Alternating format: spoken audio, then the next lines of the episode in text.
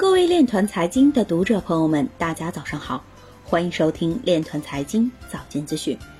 今天是二零二一年六月二十一日，星期一，农历辛丑年五月十二。首先，让我们聚焦今日财经。联合国官网发文讨论区块链和加密货币，并认为其可以在可持续发展中发挥重要作用。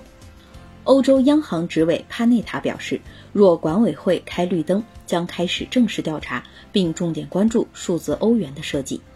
中国背景，比特币矿池算力继续下降，或因四川矿机被集体断电所致。中国银行研究院院长表示，银行业要把握数字货币试验区、贸易金融、区块链平台等机遇。比特币挖矿难度将迎来三连下调。为二零一八年熊市触底以来最长纪录，近七日比特币币天销毁创十一个月新低。自动化法律应用联盟发布 DOI 示范法，旨在为 DOI 提供实践指南。韩国三大银行正在对该国四大加密货币交易所进行洗钱风险评估。有律师表示，美国 SEC 起诉 Ripple 案可能会持续到二零二二年初。Plan B 表示，到二零二一年底，比特币的交易价格可能会达到十三点五万美元。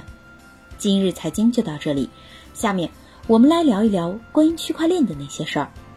据凤凰网财经消息，中国银行原副行长王永利在谈到比特币时表示，货币问题非常复杂，当前人们对货币的认知已经完全混乱，正因为这样，比特币才会出现信仰。